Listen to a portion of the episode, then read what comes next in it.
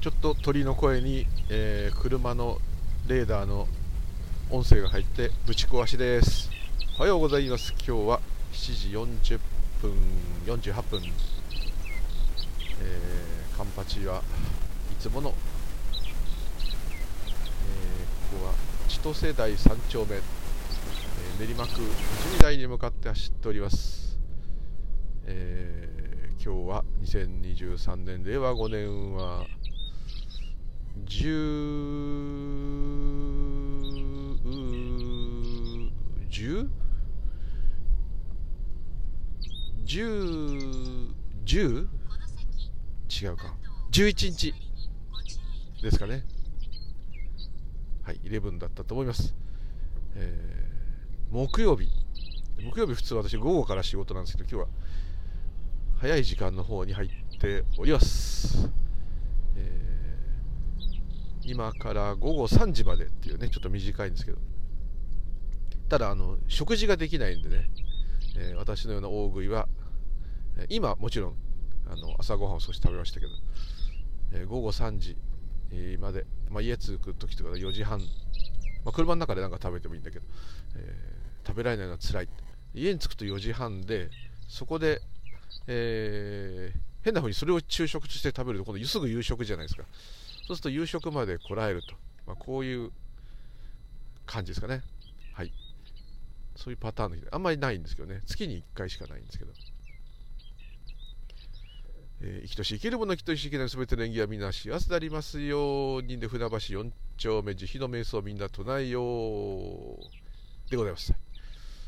えー、また久しぶりにねぎっくり腰っていうかねぎっくり背中っていうかぎっくり尻から背中っていうかですね言い方おかしいんですけど左側が鳴りまして昨日整体へ行ってでなんかあの松任谷由実さん松任谷正隆さんのあの由美さんのライブツアーにこう同行するこういろんなバンドの人とかいろんな人いますよねダンサーとかいろんな人の体のメンテをするそういう先生整体というかそういう先生、ま、基本的にはあのー、あれは接骨院になるのかな、えー、だから保険聞くんですけどね。その先生が独立開業して、えー千歳船橋の方にお店を出して、まあ、ちょっともう2年ぐらい経つんですかね、えー、ですんで、えー、そこをちょっと知り合いの方がいて紹介してもらってまさかその人がそういうツアーについていく生態の人だとは思わなかったんですけども、えー、保険が効きますんで、え1200円とか1500円というお金で、えたっぷりやっていただけます。そのおかげでなんとか今日も持ち上げたりお風呂入れたりいろいろあるんですけどなんとかできるんじゃないかなという感じなんですけどね、まあ、先生的にはやんない方がいいとは言ってましたけど、まあ、休んで休めないのでですね、はい。えー、ちょっとそんなこともありましてもう体があのこうガタガタで,、はい、でねこれあのそのちょっと体を痛めちゃったお家の介護はあ僕以外はね、えー、と40代1人30代1人ということなんで、同じ会社の場合はですね、他の会社の人がいてんですけど、まあ、みんな体壊れないのかなと思ったら、ちゃんとみんな壊れて、ぎっくり腰になったり、腰椎滑り症が出たり、いろいろなったりするんで、あの、そうか、若くてもなるのかと。まあ、40代の人はちょっと若いとは言えないですけど、まあ、自分がその人たちと同い年の時は全然平気だったぞとかちょっと思ってですね、まだちょっと早いぞってちょっと思ってるんですけどね、そんな自慢をしつつ、今日もどうやったら帰るまでに壊れずに無事、えー、また車に戻れるかっていうことをこう想定してね未来はないとかそういうこと抜きでね、えどこで手を抜くかって手を 手を抜く丁寧にやるかっていう面倒くさくてねこうはいはいって感じでやると大体体壊れるんでもうねしっとりじっくりやるというところでございます。というところで今日はレターをいただきまして、えー、ちょっと、えー自然の話の方の人の方はですねレター返しというかあの結局あの LINE をお互いに交換してですね、えー、そちらで話すということをさせていただきまして、えー、ちょっと、ね、違う話に当然なっちゃったんですけど、はい、あそれで良かったみたいなんであの良かったです、はい。ね、昔の自然と今の自然と違う感じがすると思うかどうかっていうねそういう感じの話だったんですけど、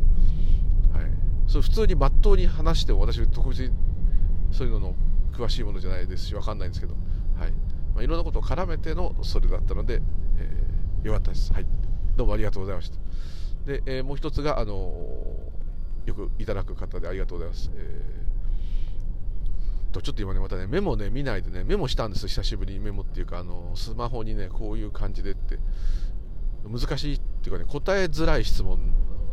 でしたので、あのこ、えー、もうこれ本当人それぞれなんですけども、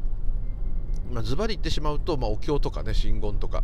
えー、いろんな、まあ、仏教で使われるいろんな、まあ、企業で使うもの、まあ、作法で使う何でもいいんですけども、えー、お題目でもいいですし、えー、念仏でもいいんですけども、え、それからいろんな各種お経ね、それから梵語というか真言系のことあと呪術系のこと祭りごとに見えるようなこと。いろんなことやりますね。でえっと、すぐ具体的に、まあ、そういうものをどう考察されるかっていうことなんですね。だからそこちょっと考察されるかって言われてもですね、ちょっと、難しいのとあんまりこっちの知識がないっていうのはもちろんあれなんですけど、それから、あ十句観音経ですね。十句観音経をなぜ臨済宗が唱えるのか、えー、それから、あなんか、ありましたっけ？あ、そう、原生利益、ね、まあもう、下世話の話になっちゃうかもしれないとご本人おっしゃってるんですけどももうズバリ現世利益やっぱね当然、えー、欲しいんで神道もしっかり、えー、そういうものをどうどう捉え交差されるかってこういう感じの質問ですごく多岐にわたるですし、えー、一つのま根幹にどうしても触れざるを得ない話っていう感じもあるんでちょっと到着まで話しきれるかわからないんですけどねちょっとあんまり時間に余裕持ってないで運転してるんで、えー、なるべくババッと喋る割にいつも前座の話が長すぎると、まあこうね、前説長すぎるよってそういうことなんですけどはいすいません、えー、でございます、えー延命塾観音経はご存知の方多いと思います非常に短い。あの般若心経とかよりもさらに短くて、えー、唱えてる日常的に唱えてる方多いと思いますね。延命塾観音経関税の南無仏陽仏院陽仏縁仏法僧縁上楽画上上楽画上ってねこれ有名です有名なことですね。常に楽我え清らか上楽画上長年関税の忘年関税の年々重心期年々不利心。観音様の心もう離れないよ。いつも一緒なんだよ。観音様と私じゃないよ。自分の中に観音様はいるんだよ。からさらに自分はもう観音様なんだよ。だから離れることなんてないんだよ。観音様として生きていきます。まあこう極端に言えばこうこういうすっごく簡単に言うと観音菩薩のつもりででもいいですよね。真言宗の言い方でよくそういう真似をする宗教って言われちゃうんですけど仏様の格好をして印を結んで格好してもうそれなんだとなりきってなりきってくうちになりきってくうちに唱え続けてるうちにもういつの間にかど何が途絶えてどれが何だか分かんなくなっちゃってもうそれだけ真言だけになってしまう。それと同じような感じで観音様として生きていけばもう観音様だけになってしまうと、まあ、こういうことね。生阿弥陀仏も生阿弥陀仏しかないんだと。これだけやっていけば生阿弥陀仏になってししてなってしまう南無妙法蓮南無妙法蓮華経ってやっていれば法華経だけになってしまう、まあ、こういうで座ってれば座ってればずっと座禅してれば座禅だけがただあったともうそれがイコール全て仏だとということは全て仏以外この世にはなかったことに気づくとでしかもそれはいつもあらわになっていて一度も隠されたこともなくってもうむき出しですよね。だってこうパッと見たら五感で入ってくるものむき出しですよね。例えば向こうに標識が見えます。えー、直進は荻窪、右は大原、左は三鷹ってこうありますけど、あの標識がこう、まあ、見ようと思って見てるわけでもなく、もう視界に入ったら見えてしまう。字は本当は意味があるとかないとか置いといて、そういう理解が起きてしまう。で、青い色を大体してますね、看板っていうのは。左折直進、右専用車線2つありとかこう出てますけど、ま、そういうものもこうパパパッと見えてしまう。前の車、相模ナンバーの軽自動車も見えてしまう。えー、こうですね。さらに今、銀色のタンクローリーがあって、それに自分の車が映っているので、私の車も私が見えてしまう。まあ、くだらない、まあ、いろんな そういうことが、はい、起きてます。で、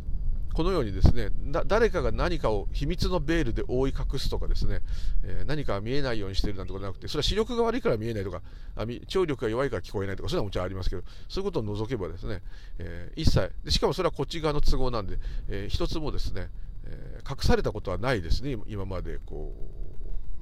何て言うんだろう。生まれてからっていうかあの見えるってことが理解するようになってから聞こえるってことが起きてから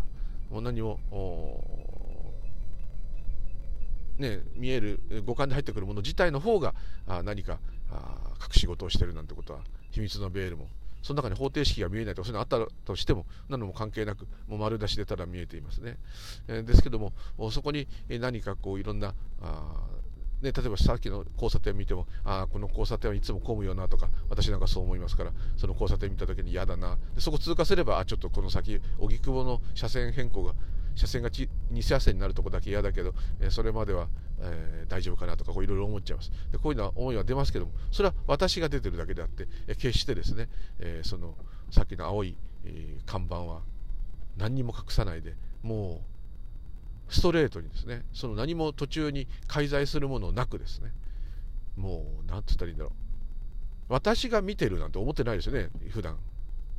景色見た時。そういう感じで丸出しで入ってきます。ちょっと話が飛びましたけどさっき言ったいろんな、えー、お念仏お題目真言いろんな各種お経ね、なんかどっちかというと全部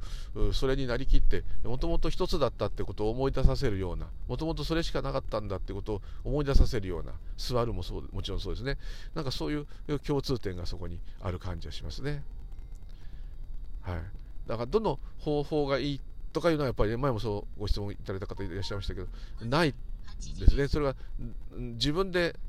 まあ、選択できないって究極的に言えばそうなっちゃうんですけど、まあ、それは置いといてそういうことは置いといて普通に考えてもなんとなくやっぱ自分が気に入ってこうこれがなんか続けられるとかあこれだとちょっと安心するとかちょっとこれで、えー、いい感じがあったとかそういうご縁のあるお経とか真言とか宗派とか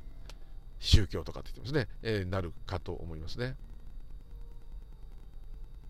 ね、で神道もあの前も言った通り神道にいろんな種類ありますからあれですけど、えー、ご神体がね山だったり川だったり木だったり、えー、そこの有名なあ人だったり、えー、またはもうもともとそういうこれだっていうのがない神様であれば、えー、なんですかあの鏡があってそこを覗くと自分が見えちゃうとかねそういうのもあったり自分を拝んでるのかまた拝みに来させていただいて拝めてることでもうすでに完結している、まあ、そういう感じのことを神道の方も言う方いらっしゃいますけど、まあ、そういうこととかありますね。だこう非常にこう微妙なとこかと思うんですね。で信心っていうのもですね、まあ、キリスト教とかもそうかもしれない、まあ、浄土真宗とか浄土宗もそうかもしれない。だから信心、信心って言うんですけど、信心だって起きなかったら起きないですからね。よく信じろったって無理だよこんなのとか。ねキリストが復活したとか言うけど無理だよってよく言う言うキリスト教の友達多いんですけど。そのあのこれ信じられるってね。それ進学校行ってる人がそのこと言っちゃダメじゃんって言いたいとこなんですけどね。ま進学部とかね行ってた人が。これからプロになろうっていう人がね学生の時そういう人たちいて。でこれお前信じろったって無理じゃんって言うから。そしたら生阿弥陀仏だってそうでしょ。生阿弥陀仏しかないんだって。他力しかないんだって言われたって自分で頑張ったって思うじゃんと。信じらんないよと。当然こう言えるわけで、え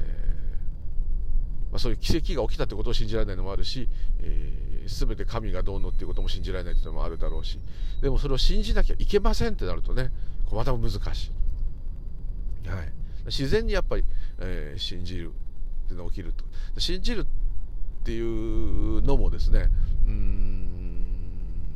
信じると事実がちょっと違うっていうのは確かにあるとは思います。信じきってるうちにもうそれが事実のようになって生きるってこういうことももちろんあると思うんですけども。でもその事実のようになって生きるってことは事実になってきちゃったってことですから。事実ですからね。やっぱり、信じるとこから始まるよっていうのはちょっとある。信じるって言葉を使うとなんか狂信的な宗教的なイメージなんですけどこう興味を持つっていう方がいいんじゃないですかね。なんかこれが引っかかると。例えばキリスト教でもいいです。この聖書のこの言葉がなんか引っかかる。親鸞上人のこの言葉がなんか気になるな。どうしてこういうことを言うんだろう。しかもどうしてこれが人気あるんだろうでもいいですね。多くの人はこれを信仰するんだろう。であればうん何かそこにこう引っかかる理由が原生利益のためだったとしても何だとしても何かこうそれを信頼する。またはそれを頼らざるを得ない状況ってもちろんあると思うんですけど。でも最後はね神仏しか頼るものがないってなるかもしれませんけどそれでも何かそう引っかかるものがある。それは何かもともと知っている何かがうずいているような感じもしないでもないですね、はい、だからまあうんどれもね同じ方向を向いて同じようにやろうとしてるんだとは思いますよ。あの一見ね全然違う風にこう見えるんですけど結果同じかなっていう。だから仏教で言えばすごく自分のあくまで主観ですけどまあ、座禅なんか一番そうですけど座禅しているものと、うん、自分が座禅しているっていう感覚自分が唱えている自分が信じている自分が何か作法している、うん、自分が何かしている当然そういう感じでやってて自分はこれを頑張って唱える頑張って座る自分が自分が自分がってうちに座りのみになる唱えだけになる。ねお経だけになる。信心だけになる。そういうことだと思うんですね。そうするとそこの大事な主語の私が座る。私が唱える。私があ修行するっていうその私の部分がなくなってただ修行だけがあってただお題目だけがあってただ生阿弥陀仏だけがあってただ真言だけがあってただ座るだけがあると。その時に2つではなかったということが分かると思うんですね。もうすでにその行い行為しか行為っていうかそれしかなかったと。そうなると一つしかないってことは仏しかなかったんだと。と自分はもうもともと仏だったじゃないかと。いうことを思い出すと。このスタイル、ね、だと思うんですね。その気づき方いろいろあるかもしれないけど他力しかなかったとか。こういうこれこそが、まあ、現世利益って言い方していいか分からないんですけどだと思いますね。で何かの願い事が叶うとかうーん問題を解決拝むことによって解決するとかご祈祷によって何かあするとかこういうことはあの決してですねバカバカしいことではなくってそういうことも起きるかもしれません。でこれはまたさっき言った一つであるっていうことが分かるってこととはまたちょっと違うかもしれないんだけどもまず大きな一つの狙い狙いっていう狙いって言っちゃいけないけど可能性としては何か必死になって拝んだ何かの神様にすがった何かの仏様にもう全身全霊ですよ。もう助けてください。もうどうしようもないんだってなった時多分ねもう無我なんですよその人は。ある意味その時出てる悩み苦しみのの塊そのものしかない。私が悩んでるとか私が苦しいとかいうことはないんですよ。私を助けてくださいがもうないんですよ。助けてください。苦しい。痛い。これしかない。その時ねある意味さっき言った嫌な話なんですけど座禅や無あのずっと念仏とか信言唱えてると同じで私ががもうないですよ。エッチなこと言うとエクスタシーの瞬間もそうですよ。だからみんなあれにはまっちゃうんですよ。あのあの薬もそうだと思いますよ。私っていうこの重荷そんだけ重いんですよ。私がやらなきゃ私がしなければならない私が成し遂げなければならないってこれが生きていかなきゃならないってこれがもう激重大荷物でこれがポンとそういう時の瞬間ほんの一瞬ですよ。ポンと外れるんですよ。それではあってなるんです。それでそれが快感なわけですよね。ちょっとそういうのに近いちょっとちょっと例えが悪かったけどちょっと違うんだけど私っていうものをこう数えに入れない。もう宮崎県じゃ雨にも負けずと一緒ですけど感情に入れない。でいられるってことはもうものすごいあの楽なんです。それは痛いは痛い苦しいは苦しいですよ、ね、だってどんな快感だって首絞められたら苦しいですよね。それ同じですよね。こんな時にいきなり爪剥がされたらギャーって言いますよね。同じですよね。だからまあそこは同じなんだけどもその自分がこう律してやっていかなきゃいけないというかその部分がポンと外れるっていうことはもう、まあ、ある意味快感なのかもしれませんね。でもそれもその瞬間だけで消えてしまいますね。悟りも同じで消えてしまいます、まあ、知恵は残るかもしれませんけど、はい、そういうことだけなんですね。でもまあなんとなくこうね私とかんあのさっき言った塾観音業も観音様と離れないぞって言ってると私と観音様になっちゃってるんだけど私と観音様私の観音様もう観音様なんだってなればですね、えー、私と観音様じゃなくて観音様しかないっていうふうになりますね。そうすると仏しかないと。一つだと。命しかない。どんな神様しかない。どんな言い方もいらない。好きな言葉でいいんですけど。そういうことであると思いますね。ですので原生利益のために何かやるとかご祈祷して、ごま炊きで、え、なんかお札をもらうとかいろいろこうお願い事をするとか。でもね、あのその頼み事の内容があの切羽詰まってなかったら悪いんだとかいろいろ言い方する人いるんですけど、そういうことじゃなくて、そもそもそういうことではなくて、それをやることによって、もし何か願いが叶えば、その人はおそらくそれを頼りにすると思うんですね。それでダメ人間になっちゃうとかね、そういうことではなくって、それを信じると思うんですね。なるほど、こういう摩訶不思議なことあるのかと。ってことはどうも人知を超えた何かがあるなと思うわけですね。人知を超えたってこと自体の言い方ですでにおかしいんですけどね。もう人知がそれなんだってね、分かってないと本当はおかしいんだけど、まあ、ちょっと置いといてですね。あのどうも、ね、人間様の世界だけっていうんじゃないぞってなる。そうすると人間様の世界と仏様の世界ってまた2つの世界ができちゃうんだけども、本当はもう1つしかないんですけど、だけども、それでもですね、大きいんですよ。人間様の世界しかないっていう、何て言うんだろう。考え方の世界ですね、人間方人間の世界っていうのは。この考えの世界っていうのしかないっていうところから、いや、それだけじゃないよと、えいうふうになるっていうのは、ちょっと大きいと思いますね。そういうきっかけを与えてくれる。あと、もう全てこう人間のやったことが常識で、これが世界の中心、もっと言えば宇宙の中心が人間なんだぐらいになってるところを、ちょっと鼻を折ってくれる。そういう意味で、そういう奇跡が起きるっていうことはあってもいいと思いますね。でそこにちょっと溺れちゃうっていうことは当然あるんですけど、そうなっちゃうとどんどんこう怪しい感じになっちゃうかもしれませんけど、まあそれもなったらなったですけど、でもまあ、あのー、悪いことではないと思います。悪いことはないんだとかそういう究極的なことは置いといてですね普通に考えてもあ,、まあ、ある真言のお坊さんとかだとああいうねあのああいうのは全部方便で一つの呪術であって、ま、あのなんか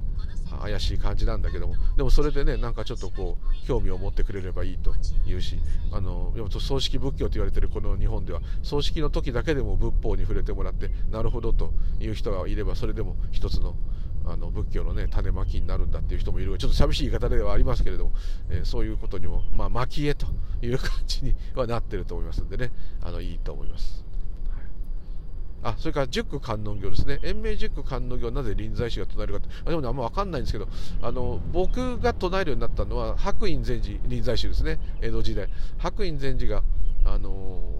お坊さんになったきっかけがこの延命塾観音経だったからですね延命塾観音経を3遍唱えれば地獄に行かないよっていうのをお坊さんに教わったんですよね。ほんで、えー、よしじゃあそれだけは唱えようって1日3回、えー、塾観音経延命塾観音経を唱えるようになったというのをなんか地獄の紙芝居何かを見てなんかなんだかお話を聞いてあの白隠禅師が怖くなっちゃって「やだ僕死んだら地獄に行きたくないよやだやだよ」ってこう言ったらそういうふうに教わったんでよしそれだけはやろうっつってずっとやってて。ほんでもう小僧さんっていうかね相手からずっとお坊さんになっていく一つのきっかけでそれはもう晩年までってずっと延命塾監督唱え続けたっていうからもしかしたら白隠禅師がそれを徹底させたっていうことで臨済宗まあ中のいろんな派がありますけど、えーね、妙心寺派とかいろいろ分かれてますよね、まあ、どうかどうまで分かりませんけどもしかしたらそれでみんな弟子たちが江戸時代から唱えるようになったのか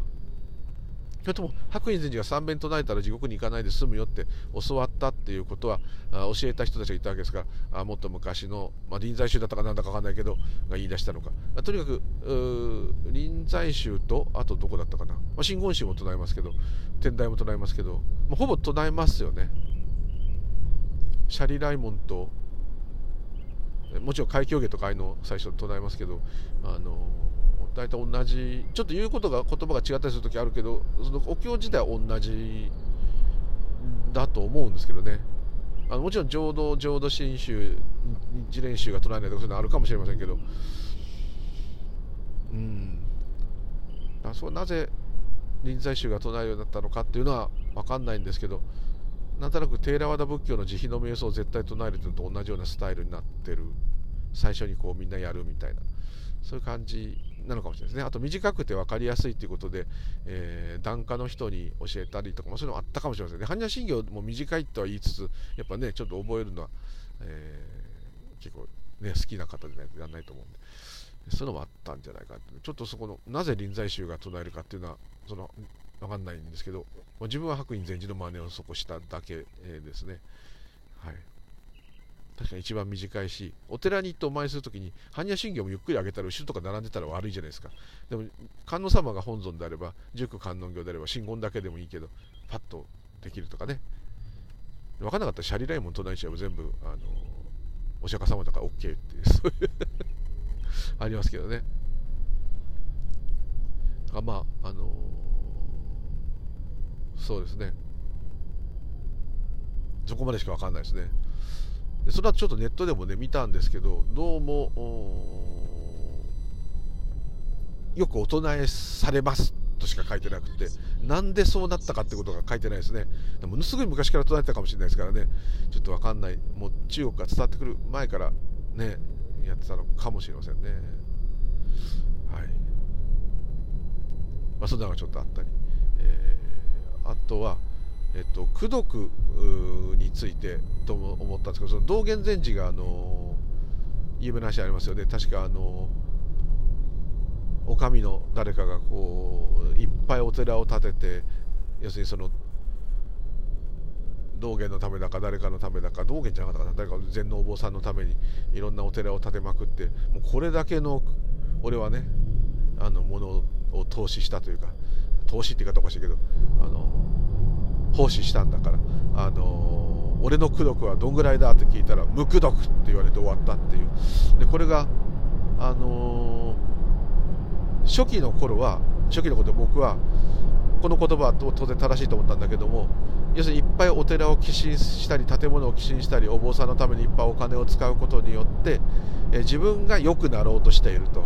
自分の欲望のために寺をどんどん寄進してんだと。こんなやつに功徳なんかあるかと。こういう意味で取ってたんですけどももちろんそういう意味でもあるのかもしれませんけども今読むと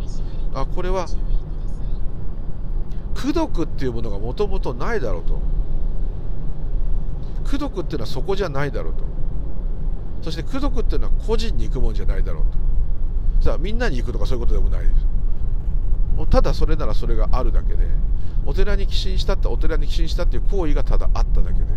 それにすごい価値があるとか価値がないとかいうことではないだろうと。ただハートの問題で言えば確かに、えー、あの貧者の一等と同じであの大金持ちの1万円とお金のない人の1000円では、まお金のない人の1000円のがずっと偉いってそういうのと同じでね。そういう意味で言えばあそういうところでいいと思うんですけど何か一つ禅の人が言ってるんであればただそんなやったってお前のは自分が幸せになるために金使っただけだからそんなのは無垢毒だよってこういう意味ももちろんあるとは思うんだけどもそれだけじゃない何かがもう一個あると思いますね。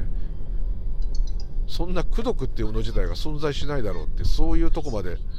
多分禅の坊さんなら言うんじゃないかなってちょっと思ったんですしかもそれが分かってくれるような方だったと思うんです。それだけ仏教が好きでお寺やそういうものを寄進して自分のお金を使って、えー、ねどのくらいリッチな人か分かりませんけど、まあ、すごい人だったと思うんですけどいろんなもの身分の高い人ですねどうだって俺のこの仏教に費やしたあの次第はどうだって多分お坊さんに威張って聞いたら無垢毒って言われたからガックンってなっちゃったんだけどそれで何をってなんなかったんですよね。ってことは分かってるんだと思います。そうだよなと。俺が間違ってたと。とはもう素晴らしいですね。多分そそうなっていい話になったかどうか分かりませんけど、なんとなくね、そんなオーラを感じる言葉で、一般的にはね、あの情けは人のためならずとか、他力本願とか、間違って伝わってる言葉と同じようになってる、使えちゃってるとこあると思うんですけど、このムック毒の話は。だけども、もう一歩深いところをついてくるし相手の人も分かるよくブッダとかもそうですけどいろんな国のあの王様とかいろんな人があの教えを聞きに来てすごい怖いなんか言ったら首叩き切るぞみたいな人とかもいっぱい来るんだけどでもやっぱりこう話してちょっと失礼な応答しても相手が大体相手を切らずにですねお坊さんの場合もそうですけどあのこう何をとはなるんだけど、うん、そこで止まってるっていうのはやっぱ何かやっぱあるのかなというのがありますね。あとよくありましたね、あの、地獄も極楽もこの世にあると、お前は言うけれど、見せてみろって、なんかね、お上に言われて、で、お坊さんが、こう、で、なんか極楽は分かったって言ったら、あ、あ、そうか、あ、そうか、そうか。で、わーっと、なんか言われたんで、えー分かりましたっつってなんかそのお上の悪口かなんか言ったんですよね。だってお前は俺をバカにしてんのかって刀振り抜いてですね殺そうとしたと。でその瞬間刀振り抜いた瞬間にそれが地獄ですそれが地獄ですってこう言ったんです。なんだお前はそうやって俺に地獄を伝えるこの世に地獄があるってことを伝えるために俺を怒らせたわけか。大したやつだっつって刀をしまってですねさすがだお前はってこう言った瞬間に今これが極楽ですってこう言ったっていうね 例え話なんかもありますから。まあまあ本当に、えー、もうその時のその出てきたもの次第ので極楽も地獄もこの世にあって死んでいくとこではないというところはあです、ね、極楽も地獄もこの五運というか五感というかこれがないと成り立ちませんからね、えー、肉体がこう五感でキャッチしていろんなことを円で拾ってでそれがこう影響するわけですから。そうすると普通シャバで言えばねそうですから。そうなるとこれがなければ極楽も地獄も作れないですからね。やっぱそういうまさに今ここに全部あるということだとは思うんですけど、はい、そんな風にしか言えないんですけどね。だからどのそうですね。うんともう一回書いたやつ見れるかな。えー、っと。うん。だから仏教の最大の原生利益っていうのはやっぱ知恵の完成だと思いますね。知恵っていうのはあのご存知だと思いますけど。はい。それこそがだから即身成仏平勢往生っていうのはあのまさにアラカンカっていうのはまさにそのことで、えー、それが最大の現世利益と言っていいと思いますね、まあ、現世も来世もとかねそういう言い方もおかしいとしてもとりあえず仏教をやることによやることっていうかそれがやることが起きたことによる効能って言い方もおかしいんだけどそういう言い方しちゃうと結局効能その喜びを得てるのは誰だっていうと私ですってこうなっちゃった話がおかしくなるんだけどそれ置いといてですね。普通に考えるとやっぱその効能はうん。成仏することだと思いますね。まあ、生きながらに完全成仏するってことは体がある限りできないそういう方もあるかもしれないけどでも死んでから分かるってことではないですね。そはその通りだと思います。多くのお坊さんが言う通りだと思います。心身脱落も即身成仏も平勢往生も全部同じことだと思います。三密家事も三密体も全部同じことだと思います。だから、えー、それがそれらの宗教とかそういうのの本当の利益。例えば学校に受かるとか好きな人とお付き合いができるとかそういうのももちろんいいですけど病気が治るとかこんな切実ですけどだけどもうんとそれ以上の以上のっていうか本当のところはあやっぱり、えー、成仏することだと思います、はい、それが本当の利益。でその利益を得てるのは誰だってまたなっちゃうんですけどねそうするとね。成仏した成仏したってことは成仏したやつがいるじゃないかと。それがないのが成仏だろってまたこうね言う風になっちゃうかもしれませんけどそのいくら言ってもこれ言葉遊びになっちゃうんで、えー、本当にこれこそ全問答みたいになっちゃうんでそういうことは置いといて普通にもうただ話せば、まあ、そういうことかなっていう感じはいたしますね。はい、非常にこうそうすると魅力がないってなっちゃうんですよね普通で言うと。やっぱり。そんなののためにわけのわかんないのために頑張れないよってねなっちゃうんですよね。それはわかるんですよね。こうやったらちょっとねお金に困ってたけどうまいことお金が借りられたとかちょっと困ってたらこうやったら事業がうまくいったとかこうやってたら病気が治ったとかもうそれが本当に切実というかだってああればですねそれが叶うに越したことはもちろんないし当然目先のまさに今ある問題、え、これを解決すると。これ以上のことは普通ないですからね。そこにどうしても行っちゃう行っちゃうっていうかもうそれだけになっちゃうの。は、え、もう当然のことだと思います。でしかもそれを今の問題を何とかしなきゃならないっていうところが実は苦しみなんですね。でここが非常にねきついとこなんですよね。それ自体が苦しみって言われちゃったらもう救いようはないじゃんっていうねそういう話になっちゃって当然で。うん難しいとこなんですよねそうなんですね。なんとかしなきゃならないというのがいつも苦しみじゃないですか、我々は生きてる中で。このままじゃやばいと。これは大変なことになったとか。ですよね。あと、これが欲しいんだって苦しみですよ。そんな軽い問題でも。どうしてもこの、この間、泥棒した人たちと同じで、どうしてもドレックス欲しいんだよってなったって、ドレックス欲しいってならなかったら、ね、大枚はたいてあれを買わなくても済んだし、あの、ね、ロレックスがなくたって満足した生活ができるかもしれないのにどうしても欲しいんだよってなっちゃったらもうね、あの、そういう心が出ちゃったらどうしようもないですもんね。ですから、えー、解決方法としては一つはロレックスを大枚はたかずにゲットする。泥棒じゃダメですけど。またま誰かくれたとかね。奇跡的なことが拝んだら起きたとかね。え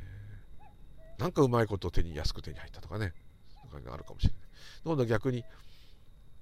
なんか急に冷めちゃってね。なんだロレックスいいなねなんでこんなの欲しいと思ったんだろう。アホみたいってもしなったとしたらですよ。それどっちもある意味解決になってるんですよね。苦労せずに欲しかったロレックスが手に入った。これは一つの成功例。もう一つはロレックスが欲しいって気持ちが全くなくなってしまったこれ同じ違う結果になってますけどその人の苦しみとしてはあんま変わらないですねもしかしたら逆にロレックスをゲットしちゃった方がまたこれをいつか売ろうとかね、上がったら売ろうとか思ったりとか その大事にしなきゃとか、盗まれないようにしなきゃとか、落とさないようにしなきゃとか、そっちで気を使うかもしれませんね。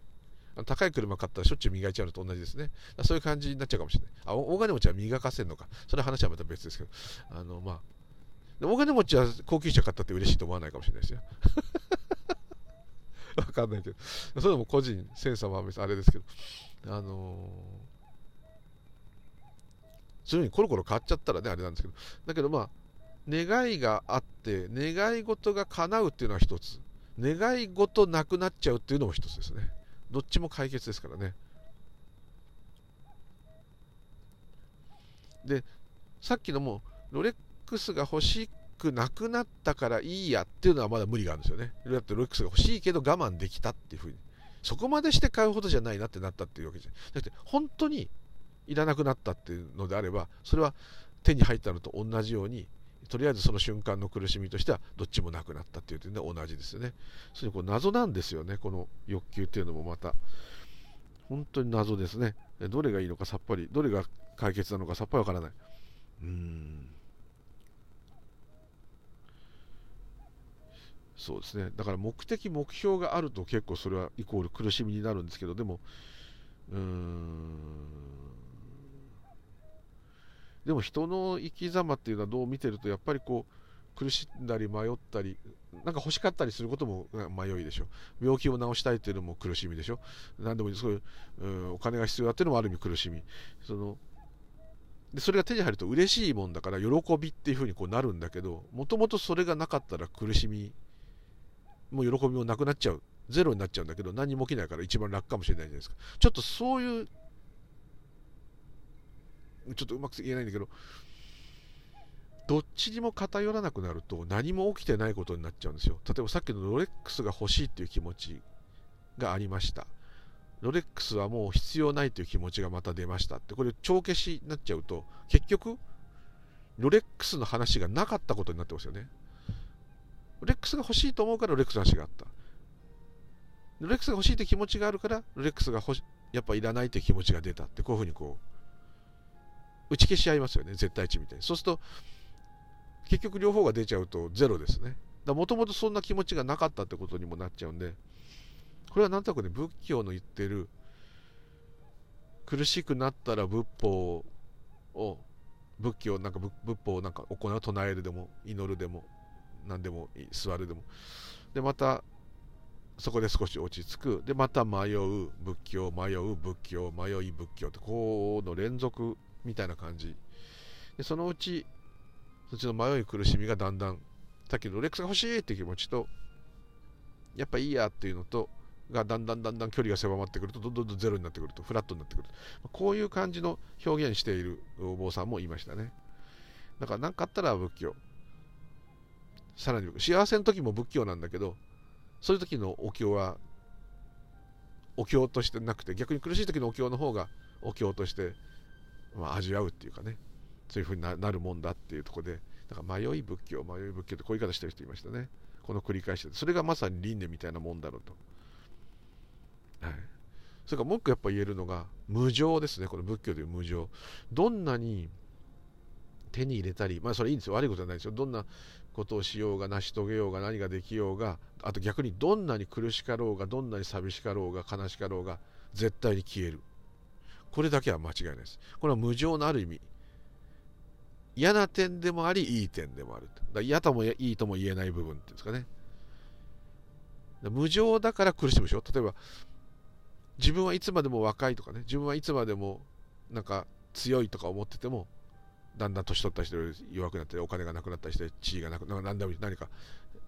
友達に裏切られたりしてなんかおかしくなんかおかしくなったりするじゃないですか。そうすると、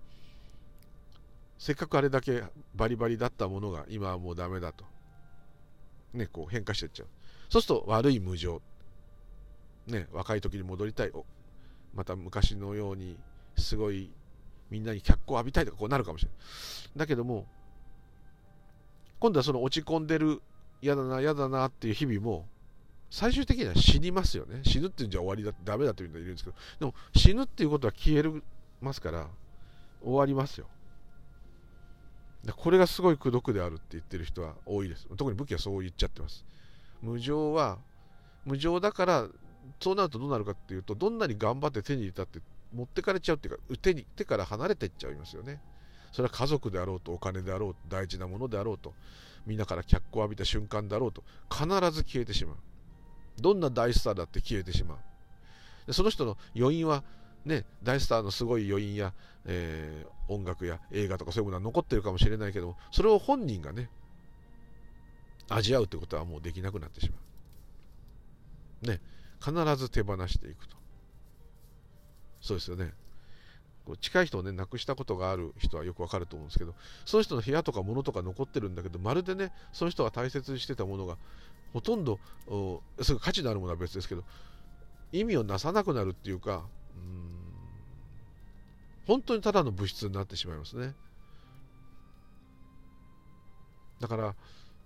でもそこは無常の優しさでもあってすごい苦しいもうねだって断末まであれば死が楽でしょ。まあ、その後家族に迷惑かけるとかそういうのあったりした、ね、すごい借金を残してとかそういうのがあるかもしれないけど。でもまあすんごい失礼な言い方だけどその当人は終わるんですよね。無常のあと病気が治るっていうのもそうですよ。病気の時はもうなんだこれなんだこれ参ったなってこうなってて。治ったらケロッと忘れちゃうんだけど常じゃないから病が治るんですね。でも逆に常じゃないから健康だった人が病気になるんですね。そうですよね。でまた治ることがあればまた常じゃないから治る。ずっと治んなくて一心ね一体でこう言ったとしても、まあ、どんなことがあってもこれはもう最終的なことでそれは結論あのそれは救われてないという人いるかもしれないけどでも消えることは間違いないですから最終的に。はい。そうじゃないとどうですかね。不死鳥とかなんか人魚の肉かなんか食べて死ねなくなったらどうですかね。あれ無常の世界の中でさらに死ねないってのはすごいですね。きついですね多分ね。逆に情だったらどうでしょうかね。無常じゃなくて情では常であるだったら。すごいですよね。変わんないんですから。1ミリも動けないです体がまず。だって動いたら変わりますから。変化がないっていうのはそういうことになっちゃいますから。もう全部静止画のままっていうよくなんか SF とかでありそうな。ピタッと止まっちゃう。ね。情だから動けるわけですから。もうそもそも情じゃない限りはもうできないっていうことなんですよね。面白いですね。情なんだけど一枚の布ですからこの現れっていうのは一つの塊ではあるとは思うんですけどまあそこはちょっと話がそれちゃうんであれですけど。っていう感じしかちょっと言えないんですけどあんまりお役に立てなくて申し訳ないです。この辺は難しいですね、えー、だからやっぱりブッダの言う通り知恵の完成悟りの完成と言ってもいい。でそれがまあ涅槃だとして全てが元に戻るような感じとも言えるし、それが本当の原生利益だと思いますね。もうそうに言うんであれば。はい。だけども矛盾しちゃうんだけど日常のいろんなことをお願いするために頑張って座っちゃうとか頑張って祈っちゃうっていうのはあるのはあの致し方ないっていうよりもほとんどそういうものですよね。僕だってそうですよ。神社行ったらここに来たことをありがとうございますと当然思うんだけどもお招きいただきありがとうございますでもいいんですけども何々してくださいっていう前にですね。ちょっと前はもう神様助けてこれ買ってあれ買ってこれうまくやってこれ嫌なんですけど何とかしてくださいってもうこれですよ。特に病気とか切実な願いの人たちは親が親しい者が死んでしまったら嫌だとかそういう切実なものはもうだってそうしかないもの絵馬に書いたりやるしかないですよごま炊きに頼んで闘病平癒って書いて燃やしてもらったりでお札もらって祈ってお守りいっぱいぶら下げてってもうこうなりますよそんなの仏教じゃないとは言えませんよはいすがるものがもうそこしかないっていう究極の選択を迫られている状態ですからそれはでも一つのそんなのをきっかけに仏教を勉強するようになったと。か、まあ、いろね、奥さんを亡くしたから仏教を始めた人いっぱいいますしあの比叡山の堺大阿砂利なんてまさに奥様が亡くなってから年取ってから比叡山登ったあの2回ね1000人近い方がやって大阿砂利になりましたけどああいう方とかも元はもう俺のせいで嫁さんにひどい目を合わせてしまったっていうその悔いの供養のためにお坊さんになってあそこまで行った。だから決してこうハッピーななんかお坊さんっていうのと全然違ってうん。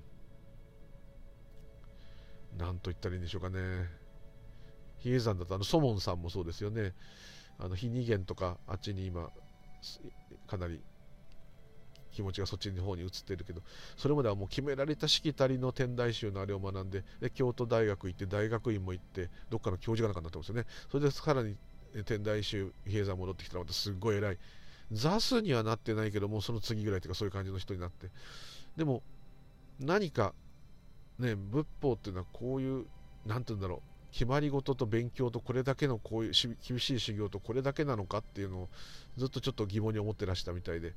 で一つそういうスピー関係の人と会ってからガラッと変わってしまってまあでもまあもちろんその比叡山それはそれでやってらっしゃるんですけどももっとこう気楽に多くの人に、えー、この仏のこう本当の教えをですね明るく楽しく広めていこうという感じにこう変わられたりとかそういう方もいらっしゃいますし、まあ、どれがきっかけは別としても案外やっぱこう苦しみから入っていくっていうスタイルはあると思いますね。あとやっぱりなんかそんなことまでいかなくてもなんかこの納得いかない世の中なんかおかしいとなんか生きづらい。そういうものからやっぱスタートしてることになるというのはほとんどあるとそういう方が多いような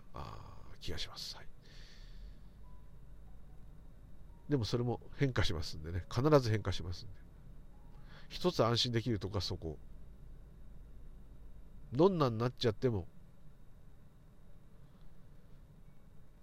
まあ、消えるっていうのが死ぬこととはまたちょっと違うんだけど、まあ、そうであればそういう捉え方であれば一つの一番ビッグイベントかもしれませんけれども